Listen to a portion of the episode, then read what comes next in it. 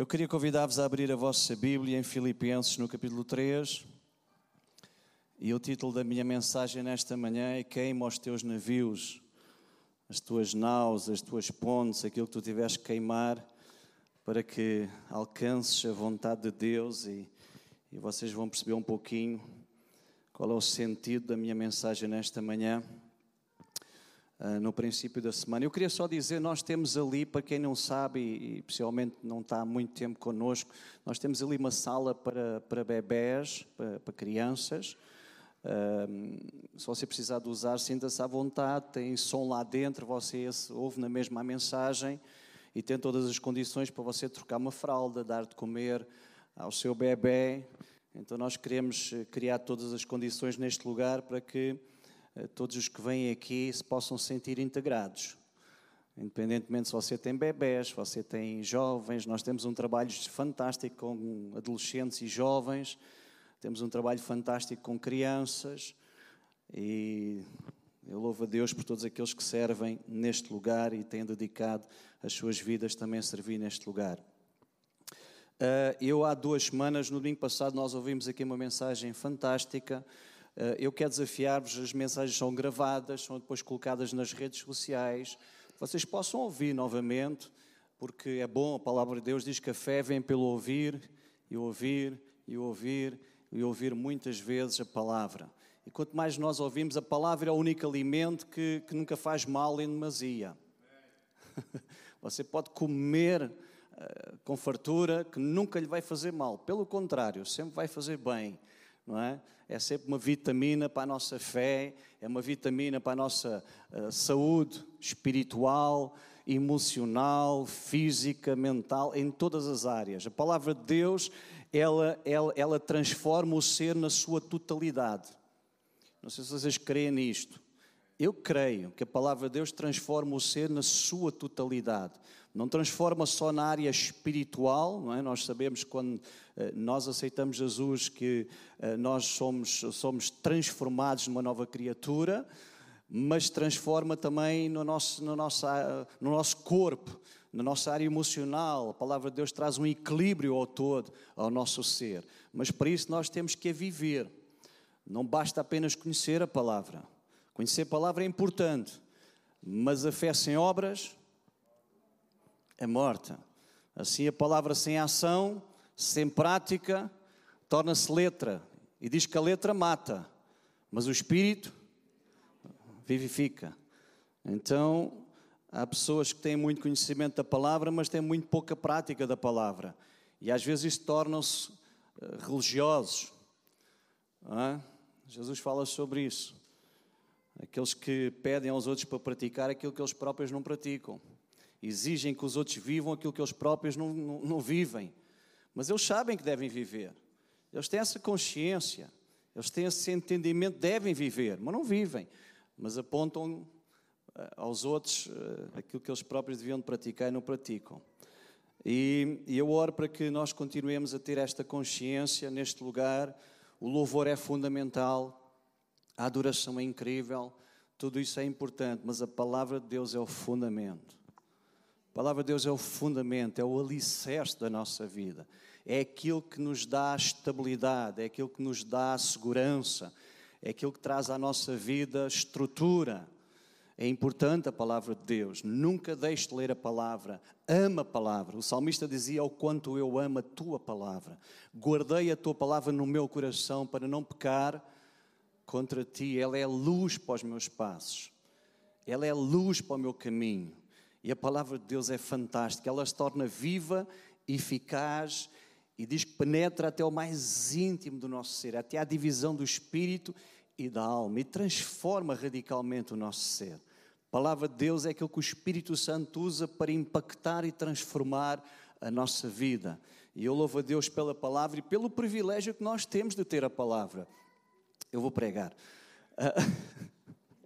Eu lembro-me há uns anos atrás, a primeira vez que eu estive na Polónia, ainda foi antes da Revolução, em 1988, por aí, 89, 88, 89, portanto já lá vão uns bons anos, a primeira vez que eu estive na Polónia, nós apanhamos a Revolução em Gdansk. Nós estivemos na Revolução. Eu já tive o privilégio de estar em momentos históricos da humanidade. Eu estive na queda no muro de Berlim. Eu trouxe um bocado uma pedra. Eu tenho lá uma fortuna em casa. Tenho um pedaço do muro de Berlim em casa. Eu estive na queda do muro. Eu estive na altura em que houve aquela revolução lá do Lech Walesa, na Polónia. Eh, em Gdansk. Nós estivemos lá nessa altura e nós conhecemos a Polónia. Eu já fui três vezes, pelo menos que eu me lembro, três ou quatro vezes, já não me recordo, três. Três vezes já à Polónia. E tive o privilégio de estar na Polónia antes da Revolução e depois da Revolução. E na primeira vez que eu estive na Polónia, eles não tinham muito acesso à palavra de Deus. Nós levámos uma série de Bíblias connosco para nós podermos dar lá, doar, porque eles não tinham tanto acesso como isso. E eu vi quando nós lhe dávamos a palavra de Deus, a alegria no coração, daquela, no rosto daquelas pessoas, expressa de uma forma incrível. Nós às vezes temos este acesso e até temos atualmente nas redes sociais acesso a tudo o que é versões e traduções e, e sei lá, tanta coisa. Temos no iPhone, no tablet, no, sei lá, em tanto sítio. Mas às vezes parece que quanto mais nós temos, menos valorizamos. Parece que quanto mais oportunidade nós temos de, de, de, de, viver as coisas, parece que menos vivemos. Às vezes parece que quando nos falta a gente dá mais valor. Amém? Eu oro para que Deus possa despertar o nosso coração, amado, para que estes tempos sejam tempos de nós amarmos a Deus acima de todas as coisas. Amém? Queima os teus navios. Eu estava nesta semana, isto, isto, a minha mensagem é fruto de uma, de uma, frase que eu ouvi no princípio da semana e que me chamou a atenção. Eu não sabia muito bem qual era o contexto desta frase, mas eu fui, eu fui estudar um pouquinho e achei isto tão interessante que eu comecei durante a semana a pensar eh, nesta frase como é que isto se poderia aplicar na nossa vida e Deus começou a trazer algumas coisas ao meu coração.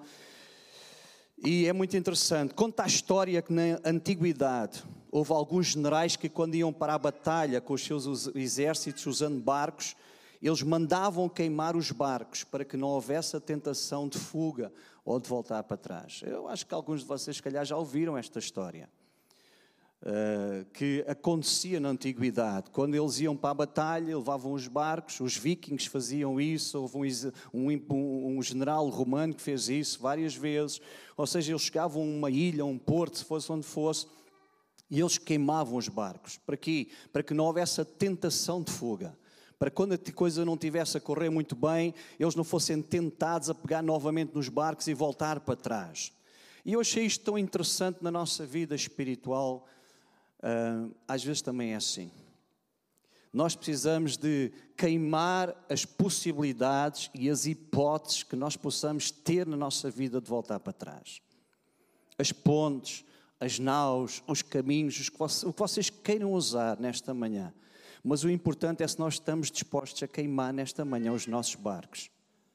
Quais são os barcos que nós temos que queimar? O que é que ainda nos seduz a voltar para trás? O que é que ainda nos faz pensar se vale a pena caminhar com Cristo? O que é que de vez em quando ainda nos leva lá atrás? Se calhar alguns de nós aqui já aconteceu isso. Se calhar não voltamos totalmente para trás, nós não deixamos seguir a Cristo, mas de vez em quando voltamos atrás. De vez em quando temos atitudes, reações e, e, expressões na nossa vida que demonstram que nós de vez em quando vamos lá atrás.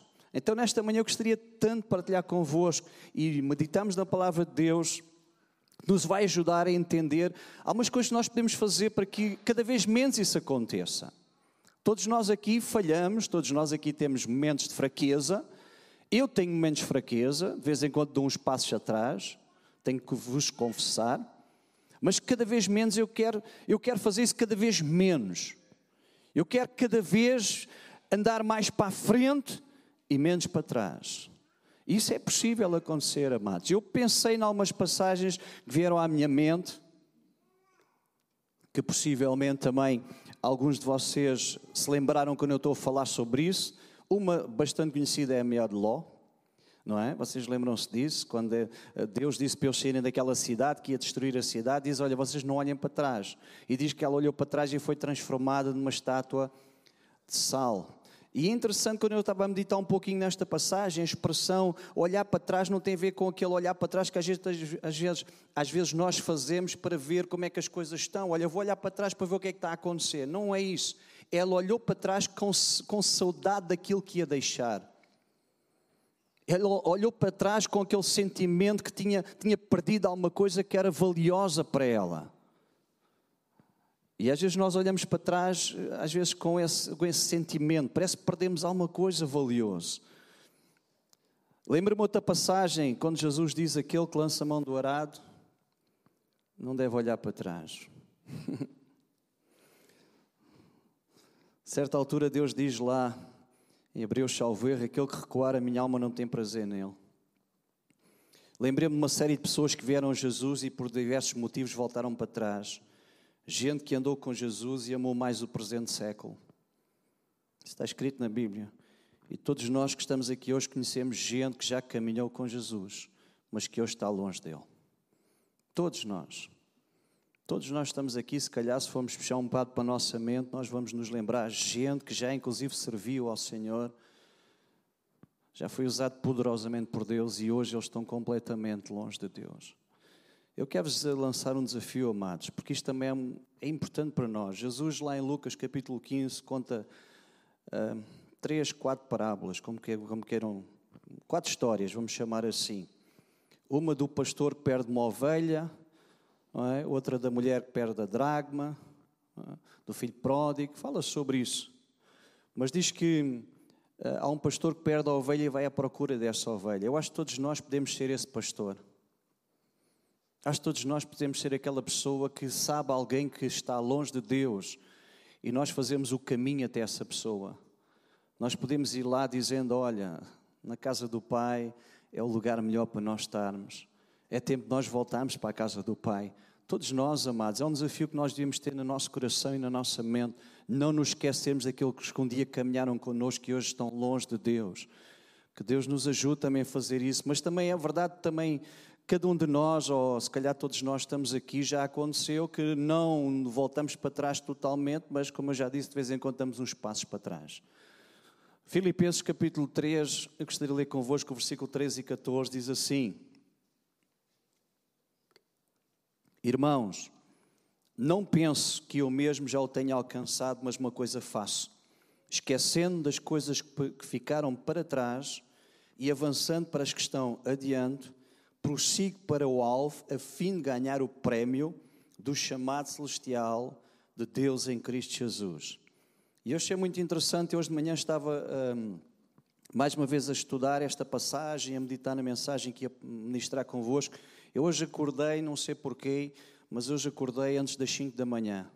Não tinha sono, foi assim uma coisa, já há muito tempo não me acontecia. Perdi o sono por volta das 5 da manhã, ainda não eram 5 da manhã. Eu estava a meditar sobre esta passagem e, e, e, e saltou-me aqui à vista três coisas nesta passagem. Diz que ele esquece as coisas que ficam para trás, avança para as que estão adiante, porque há um propósito muito melhor naquilo que está adiante do que aquilo que está para trás. Não sei se vocês perceberam isto. Há aqui três palavras muito importantes: trás, adiante e prémio. O prémio está sempre adiante. O prémio nunca está atrás.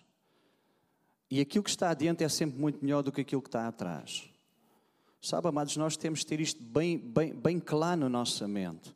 Porque se nós não tivermos bem claro na nossa mente, qualquer coisa nos faz recuar. Quando nós não entendemos que, como o pastor Carlos disse, é verdade, há um prémio, há, há um galardão, há um tesouro. Se nós não olhamos para aquilo que está adiante como sendo melhor do que aquilo que ficou para trás, Muitas vezes nós vamos olhar para trás. Não sei se vocês estão a entender aquilo que eu estou a dizer. E eu achei interessante isto. Paulo sabia que o melhor estava no futuro e não no passado. Paulo sabia que o melhor estava à frente e não atrás. Paulo sabia que não havia um retorno. Ele dizia, esquecendo, eu não quero mais voltar para trás. Eu agora quero é andar para a frente, adiante. E nós temos que colocar isto no nosso coração, amados. E algumas coisas eu pensei, vou avançar rapidamente, porque eu queria mesmo chegar ao fim da minha mensagem hoje, que nós temos que fazer para que Não voltemos constantemente para trás, queimar os nossos navios, queimar as pontes, seja o que for. Quebre os laços com o passado que o prendem ou seduzem. Este é um ponto muito importante. Nós temos que quebrar laços com o passado que nos prendem, que nos seduzem, seduzem e alguns eh, que nós ainda não deixamos. Há coisas que nós ainda não deixamos do nosso passado. Há comportamentos, há linguagens, há atitudes, há pensamentos que nós ainda não deixamos. Nós costumamos dizer que o povo de Israel saiu do Egito, mas o Egito não saiu do povo. Eles já estavam a caminho da terra prometida, já tinham recebido a promessa, já tinham visto Deus fazer coisas fantásticas, mas o Egito ainda não tinha sido deles. E nós precisamos tirar coisas da nossa vida que nos impedem de alcançar o propósito de Deus. Se nós não queimamos estes laços com o passado, hoje saber o que eu vou dizer, quando vem a dificuldade, nós somos tentados a comparar o tempo presente com o que deixamos para trás. E por vezes, o passado parece mais sedutor que o presente. As pessoas já me disseram isto, oh pastor, eu parece que antigamente vivia melhor e era melhor do que agora. Parece que é mais sedutor. Sabe o que é que isto quer dizer? Significa que nós ainda não quebramos, ainda não desligamos de algumas coisas que estão lá atrás. Seja o que for, às vezes, que acontece na nossa vida, às vezes relações, às vezes situações, às vezes falta de perdão, há, há coisas que nos, nos levam ainda lá para trás e nós temos de desligar disso, não quando vierem momentos de dificuldade há tentação sempre voltar para trás.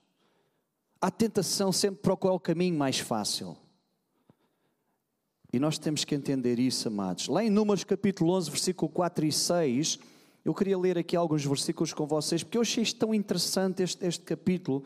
Diz assim: quando eles estavam a sair, como eu já disse, o povo de Israel lá do Egito, diz assim: havia estrangeiros viajando com os israelitas.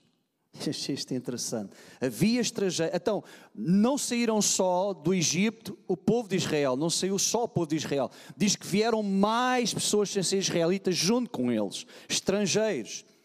E eles estavam com muita vontade de comer carne. Quem? Estes estrangeiros. Eu não sei se vocês estão a perceber. Estavam com muita vontade de comer carne. E até mesmo os israelitas começaram a reclamar, dizendo ah, se tivéssemos um pouco de carne para comer. No Egito comíamos quanto peixe queríamos e era de graça. Eu não sei se era bem assim, mas pronto. Se era de graça o peixe do Egito, para eles comerem. E que saudades dos pepinos, dos melões, das verduras, das cebolas e dos alhos. Isto é tudo bom ter saudades destas coisas, não é? das cebolas, dos pepinos, que saudades. Pois a gente, quando, quando não tem, tem saudades de tudo e mais alguma coisa, não é?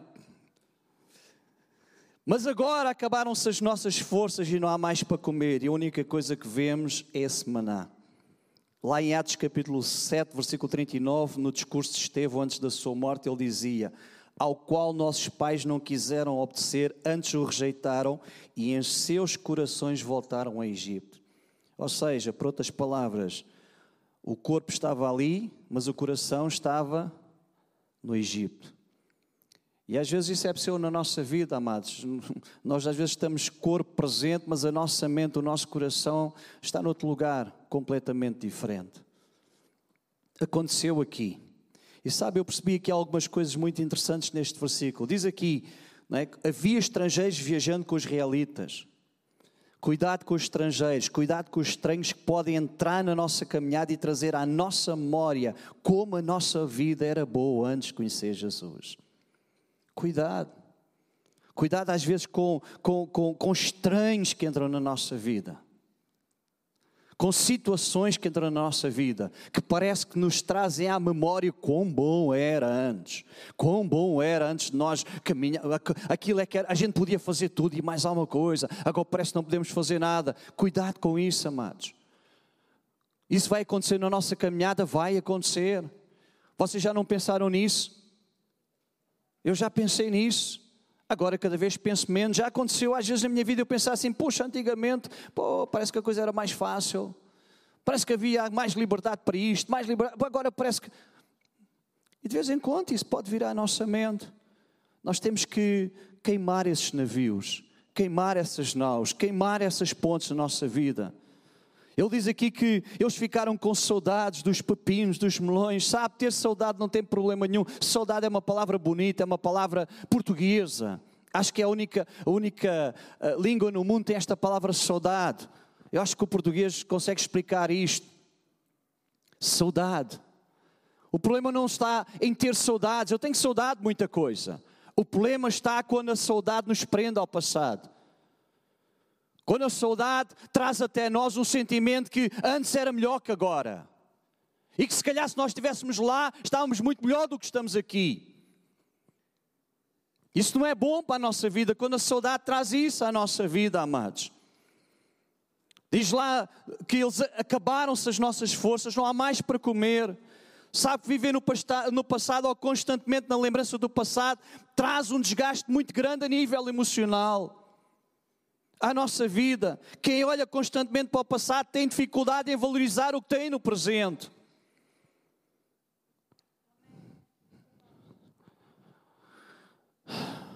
Amados, eu não sei se vocês estão a entender aquilo que está aqui escrito. Eles tinham no presente muito mais do que tinham no passado. Sabe porquê? Porque no passado eles eram escravos. Eles eram escravos, eles tinham que trabalhar em escravidão. Certamente eles não teriam e tudo isso que eles dizem com abundância e fartura: peixe, carne, pepinos, melões. Certamente não teriam. Mas às vezes o que é que acontece? Quando nós olhamos muito para o passado, valorizamos muito pouco o presente, damos muito pouco valor ao que nós temos. Que Deus nos ajude a entender estas verdades, amados. Por vezes nós não queremos queimar os navios, porque isso cria uma série de escapes que nós podemos acionar quando nos sentimos desalentados, desanimados e queremos voltar atrás. Então nós não queremos quebrar esses vínculos. Nós não queremos quebrar essas pontes, porque é um escape para nós. Sabemos que não der certo, a gente pode ter sempre um plano B. Mas deixe-me dizer todo o meu coração: a nossa caminhada com Cristo não tem plano B. A nossa caminhada com Cristo só tem um plano. A é segui-lo todos os dias da nossa vida, até que um dia nós possamos nos encontrar com Ele. Não tem plano B. Não temos que fazer plano B. Eu já tenho falado com pessoas que às vezes, até mesmo quando eu estou a fazer um aconselhamento, já me aconteceu. O pastor, é verdade? Já é verdade. Aconselhamento para matrimónio. Pastor, se não der resultado. Que não der resultado? Vocês ainda não casaram?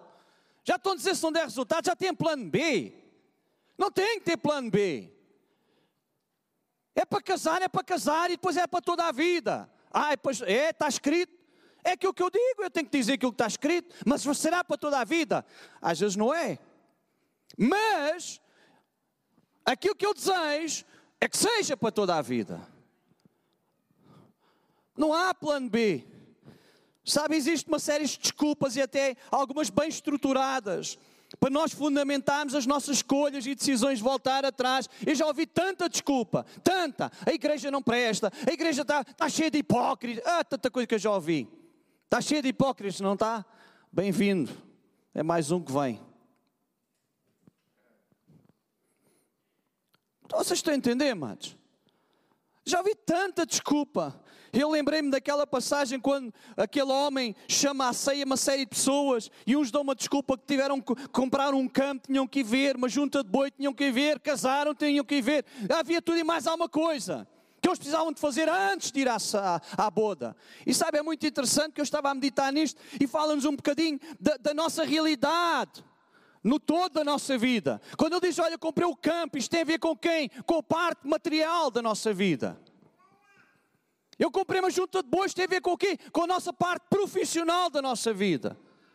Eu casei, tem a ver com o quê? Com a parte pessoal da nossa vida particular, familiar da nossa vida. E às vezes isto pode nos atrasar e pode nos levar lá para trás questões materiais, questões profissionais, questões familiares, às vezes podem nos atrasar na nossa caminhada com Cristo, amados. Que Deus possa abrir o nosso entendimento. Amém. Seja firme no seu foco e não desfoque. Sabe, eu tenho entendido que nesta caminhada o nosso foco por vezes é limitado, curto e errado. A gente vê às vezes muito perto. A gente não vê a eternidade. Temos dificuldade em ver a eternidade. Nós vemos o dia da manhã, o tempo presente e pouco mais do que isso. Nós não medimos as coisas pela bitola de Deus, pelo tempo de Deus, pela extensão de Deus. Nós vemos as coisas muito curtas e o nosso foco às vezes é errado, sabe? Eu lembrei-me quando estava no Desafio Jovem, quando entrei no Desafio Jovem, os primeiros dias que eu tive lá, o meu foco era completamente errado e muito curto. Eu vivia cada dia, mas vivia sempre na iminência de me vir embora. Cada vez que um daqueles moços que entrava no programa vinha embora, eu estava, eu, a minha tentação era vir sempre com ele, eu tinha sempre a mala feita. Eu, nos, na primeira semana que eu tive no Desafio Jovem, eu não desfiz a mala, aliás, não desfiz a mala, não, eu tinha um saco, era o que eu levava. Mala, eu nem tinha mala, eu tinha um saco de plástico. Toda a minha vida resumia-se um saco de plástico. Era tudo o que eu tinha quando entrei no Desafio Jovem.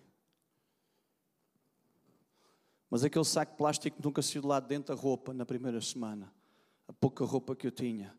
Porque o meu foco era limitado e errado. Eu punha os meus olhos eh, nos que saíam, não nos que ficavam. Eu punha os meus olhos nos que destiam porque o meu coração ainda estava lá atrás, a tentação, a ponte ainda não tinha sido queimada, os, os barcos, as naus ainda não tinham sido queimados, então eu estava sempre a pensar: eu vou-me embora, eu vou-me embora, eu vou-me embora, é hoje, é, é hoje, é hoje. E eu louvo a Deus porque eu não me vim embora. E a certa altura eu comecei a colocar os olhos, não é nos que vinham embora, é nos que ficavam, é nos que venciam é nos que choravam, nos que gritavam com as ressacas, nos que até tinham que usar fralda, alguns homens usar fralda, eu vi homens usar fralda, porque eles não se conseguiam conter na ressaca, mas eles estavam lá, choravam, mas eles iam aguentando. E hoje são homens de Deus, homens restaurados, alguns já estão com o Senhor, mas eles não desistiram, eles viram mais além. Eles puseram o foco naquilo que é realmente o nosso foco, que é Cristo. Amados, que Deus nos ajude. Ouça, ter o foco certo não é somente olhar para o lugar certo, mas também decidir para onde não olhar. É determinar para onde vamos olhar e determinar para onde não vamos olhar. Eu não sei se vocês já entenderam que a nossa vida é resultado de uma série de fatores, daquilo que nós ouvimos, daquilo que nós lemos, mas também muito daquilo que nós vemos. Há coisas que nós não devemos ver. A palavra de Deus diz: tudo me é lícito, mas nem tudo me convém. Amados, hoje em dia, eu sei que é muito complicado quando nós estamos a ver televisão. Epá, é muito complicado. Mas, amados, há coisas que não são próprias nós vermos e não nos faz bem nenhum.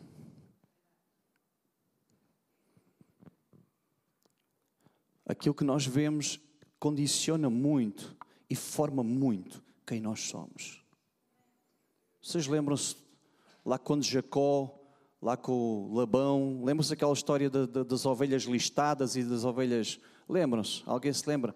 É uma história simples, não é? Labão fez, fez um propósito com Jacó e Jacó fez com Labão. E Jacó disse: Ok, vamos fazer assim todas as ovelhas que forem listadas são para mim, todas as que não forem listadas são para ti.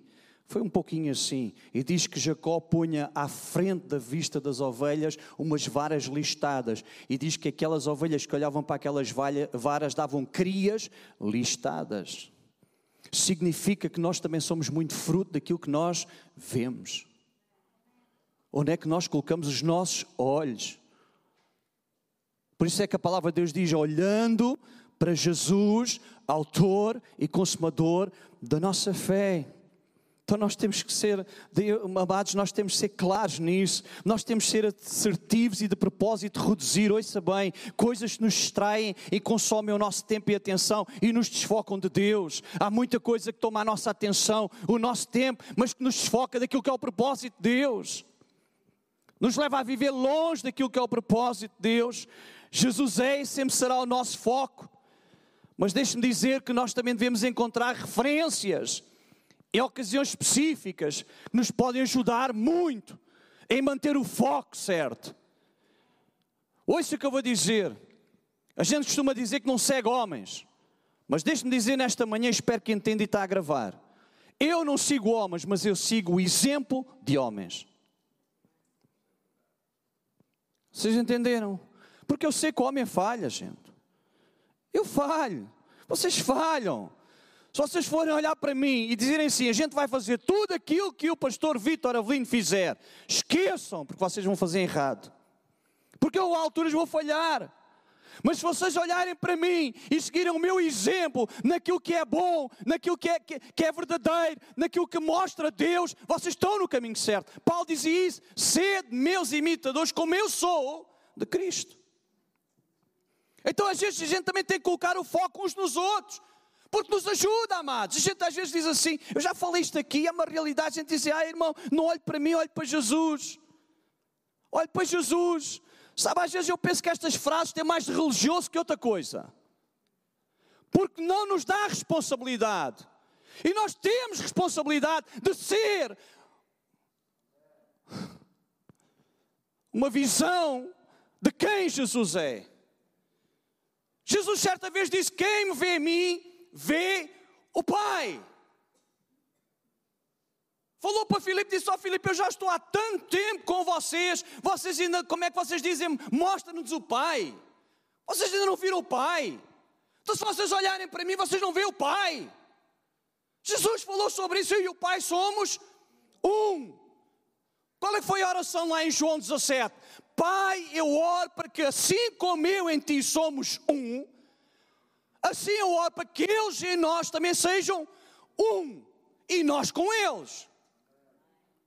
Então, amados, nós temos que entender isso, amados.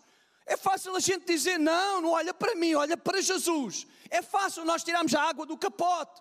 É fácil nós tirarmos sempre a responsabilidade de cima de nós. Mas não, nós somos responsáveis por mostrar Jesus. Porque senão que mudança é que é em nós? Que transformação é que está a haver em nós? Qual é o papel do Espírito Santo na nossa vida então?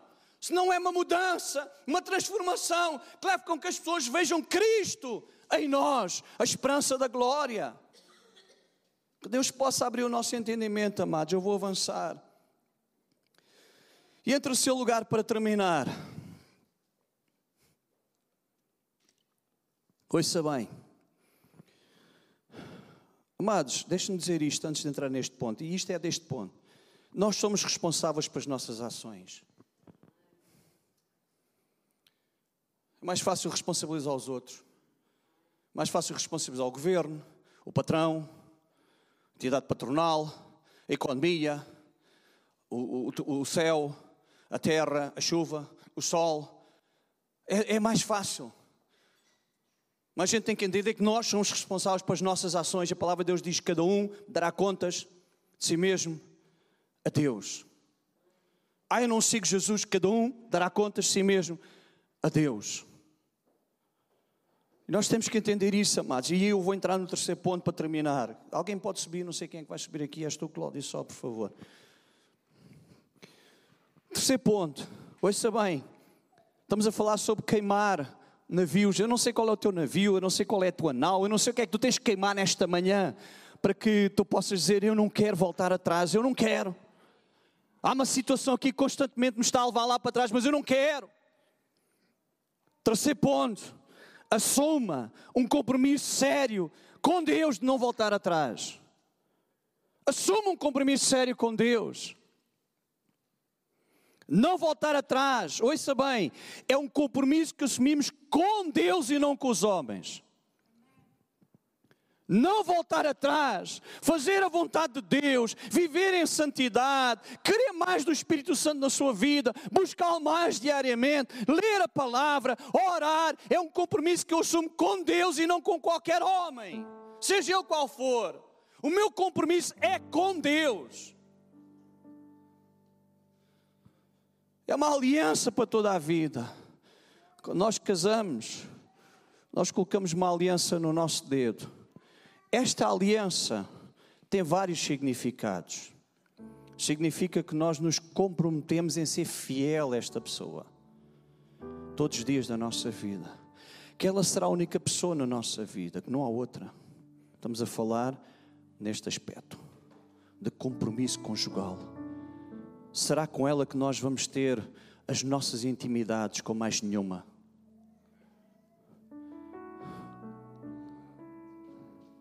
Estou a entender uma coisa que eu estou a dizer? Compromisso para toda a vida. Para toda a vida.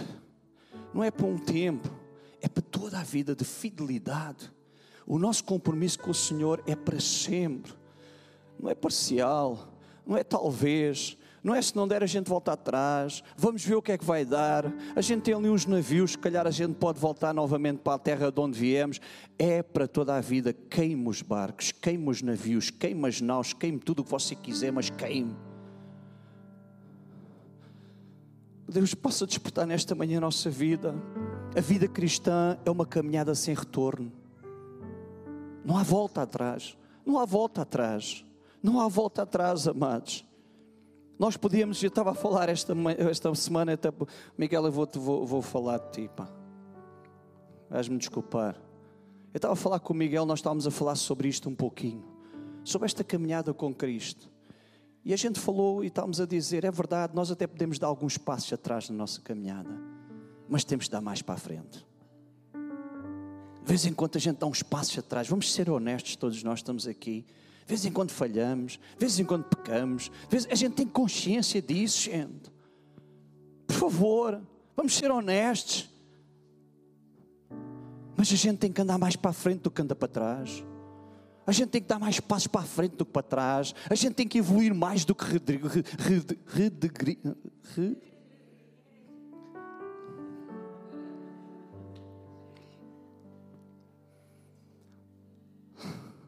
Deus possa nos ajudar a entender estas realidades, amados. Quando nós temos algo a alcançar melhor do que o que estamos a viver, isso traz uma motivação que vai além das circunstâncias. Paulo dizia: prossigo para o alvo, a fim de ganhar o prémio do chamado celestial de Cristo, de Deus em Cristo Jesus. Quando nós sabemos que o melhor é, é, ainda está por vir, o melhor nós ainda temos para alcançar, Deus tem melhor para nós, o prémio é muito melhor do que tudo aquilo que nós possamos deixar para trás. Nós ganhamos motivação. Isso motiva a nossa vida. Que Deus possa despertar o nosso, o nosso coração nesta manhã. O que é que significa queimar os navios? O que é que isto significa de uma forma prática na nossa vida? O que é que significa queimar as naus? O que é que significa queimar pontos? O que é que significa nós queimarmos aquilo que nos impede de alcançar o propósito de Deus significa, ouça bem, anular possibilidades de voltar atrás na nossa caminhada com Deus. Amado, eu sei que pode nos passar para a cabeça, mas anulo, anula as possibilidades de voltar para trás. Anulo, anulo. Significa aniquilar as vozes que nos chamam para o passado significa cancelar um passado que pode se tornar atrativo. Sabe, amados, eu vou dizer uma coisa que se calhar pode aqui chocar algumas pessoas, mas eu acredito nisto. Eu estava, estava nesta manhã, até pus isto aqui nesta manhã. Quando nós queremos seguir Cristo de uma forma séria e honesta, às vezes nós até temos de tomar decisões acerca das nossas amizades.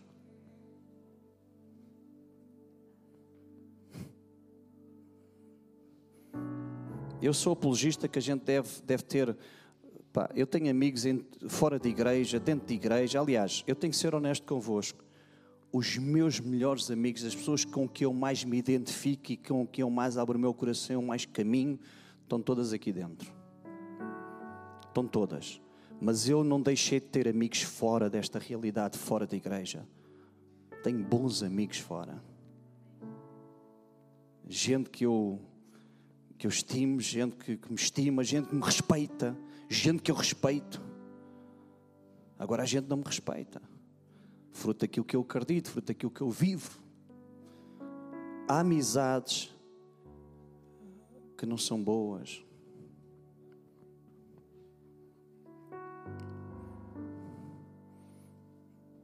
Sabe, amados, às vezes nós, nós temos, temos que entender isto.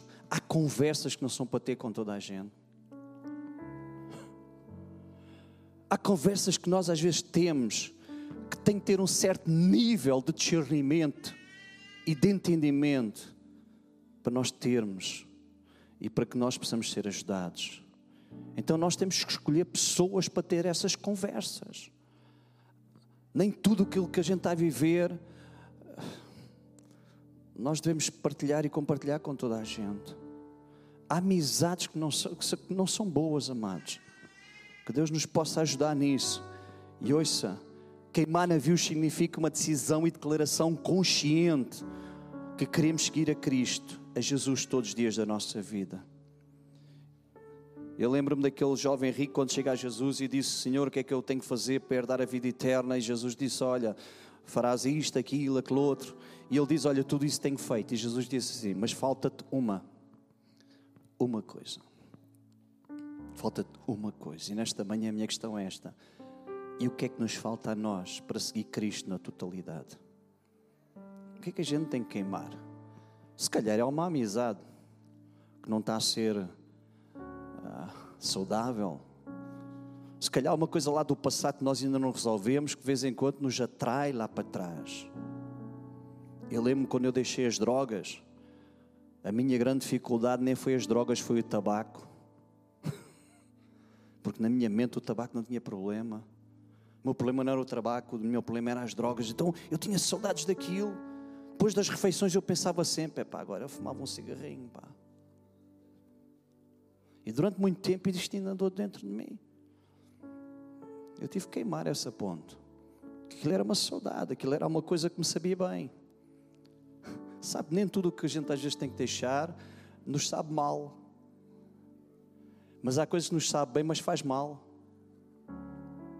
Alguém aqui está a perceber o que, é que eu estou a dizer? Dia dia estava a pensar uma coisa muito interessante. É verdade, há coisas que a gente come que nos sabe bem, mas a gente sabe que aquilo vai fazer mal. É, não é? Pá, aquilo sabe tão bem, eu gosto tanto pá, de, de, de, tripas. Ei pá, tripas é um espetáculo. Convidem-me a comer tripas que eu vou sempre. Mas aquilo não faz lá muito bem, não é? Passado um tempo aquilo, aquelas gorduras, aquela coisa toda, não é? Então para quem tem colesterol é mais complicado. Há coisas que até pá, nos sabem bem momentaneamente, mas e depois nos fazem mal. Então a gente tem que perceber isso, amados. Nós queremos seguir a Cristo com tudo. Nós queremos ter, ouça bem, eu vou terminar lendo a palavra de Deus. Nós queremos ter, ouça bem, nós queremos ter um Deus a full time. Vocês não querem ter um Deus a full time? Alguém aqui quer ter um Deus a tempo inteiro? Acho que todos nós, não? Vocês não querem ter um Deus a tempo inteiro? Mas a gente quer ter um Deus a tempo inteiro, não é? com uma, um relacionamento a part-time. Não é? A gente quer tudo de Deus, mas não dá tudo a Deus. A gente quer que Deus nos dê tudo, mas a gente depois não lhe dá tudo. É um, é um, bocado, é um bocado injusto, não é? Desequilibrado, é ou não é? Deus dá-me tudo, ok? Deus dá-me tudo, Deus está aqui a 100%, Deus está, está a full time, mas eu, eu estou part-time, eu só busco ao Senhor quando preciso, em certas alturas, não lhe dou tudo da minha vida, ok? Há coisas que eu não tenho que dar ao Senhor porque isto aqui é meu, fica para mim, não é que estes navios que a gente tem que queimar, mas que é que o Senhor haja na nossa vida, ser cheios do Espírito Santo, ser usados de uma forma poderosa e gloriosa e mover-se de uma forma no sobrenatural, mas e depois? Há uma série de coisas que a gente não deixa Deus mexer, nem dá. Não queima os navios. Está lá, temos sempre um escape. Eu vou ler a palavra de Deus. Vamos ficar em pé, amados. Vamos terminar nesta manhã. Eu, eu, eu tenho um vídeo para mostrar, ainda tenho tempo. Olha, vou, vou, mostrar o vídeo. Mas eu vou ler a palavra de Deus para vocês passam este vídeo, está bem? Mas vamos ficar em pé para ler a palavra de Deus. Eu vou voltar a ler Filipenses. Mas desta vez numa versão que é a Bíblia a mensagem. E ouça bem o que está aqui escrito. Nós vamos ver um vídeo e depois vamos terminar adorando a Deus. Diz assim: ouça bem Paulo a falar. Desisti daquelas coisas inferiores para que pudesse conhecer Cristo pessoalmente e experimentar o poder da sua ressurreição, ser companheiro do seu sofrimento e ir com ele até à morte.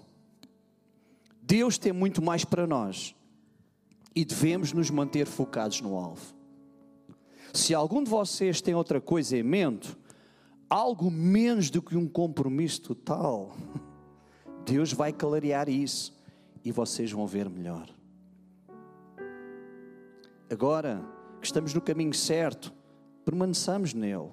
Irmãos, fiquem firmes comigo. Observem os que correm a mesma carreira e prosseguem para o mesmo alvo. Muita gente está tomando outros caminhos, escolhendo outros alvos e tentando levar vocês com eles. Já vos adverti várias vezes desse perigo. Infelizmente, preciso fazê-lo de novo. Tudo o que eles querem é um caminho fácil. Eles odeiam a cruz de Cristo, mas o caminho fácil é um beco sem saída. A vida que temos é muito melhor. Somos cidadãos dos altos céus. Esperamos a vinda do Salvador, o Senhor Jesus Cristo, transformará nosso corpo terrestre em corpo glorioso como o dele. Meus queridos irmãos, eu vos amo muito e sempre desejo o melhor para vocês. Vocês me fazem sentir muita alegria, me enchem de orgulho. Não duvidem, permaneçam no caminho, firmes em Deus. Está escrito lá em Filipenses. Amados, que caminho, que barco, que ponte, que não nós temos que queimar nesta manhã. E eu quero desafiar cada um de nós a, não voltar atrás. Amém? Pai, nesta manhã eu te agradeço pela tua palavra. Quando Paulo dizia, esquecendo as coisas para trás ficam, prossigo para aquilo que está adiante. Senhor, ajuda-nos a queimar os navios, as naus, as pontes, tudo aquilo, Senhor, que nos dá um senso de segurança, que se as coisas não derem certas, nós teremos sempre um escape. Nossa caminhada contigo é como nós ouvimos aqui nesta música. Focados na cruz, focados em Cristo, não voltando atrás, nem sequer colocando na nossa mente, no nosso coração, essa possibilidade de voltar atrás. Nós queremos seguir Jesus todos os dias da nossa vida. Nós queremos ser fiéis até que um dia Jesus nos chame, que Deus nos chame. Nós queremos um dia chegar à Sua presença e ouvir da Sua boca: Bom servo, foste fiel. Entra no gozo do Teu Senhor. Eu sei que às vezes isto parece tão distante, Senhor, mas quem sabe está mais perto do que nós pensamos. Por isso eu oro, Deus, para que Tu despertes a nossa vida e que nós possamos dizer, como Paulo, eu tenho um prémio, eu tenho um alvo e Ele está diante de mim. E eu não vou voltar atrás. Eu decidi seguir a Cristo. Eu decidi colocar Cristo como o foco da minha vida. Eu decidi dar a minha vida totalmente a Jesus. E eu quero segui-lo todos os dias da minha vida. Por isso, Pai, eu oro em nome de Jesus nesta manhã pela tua igreja, neste lugar. E mais uma vez eu quero abençoar cada família aqui presente. Que a graça de Deus, o amor de Jesus e a comunhão do Espírito Santo seja com cada um de nós desde agora e para sempre. Amém, amém e amém.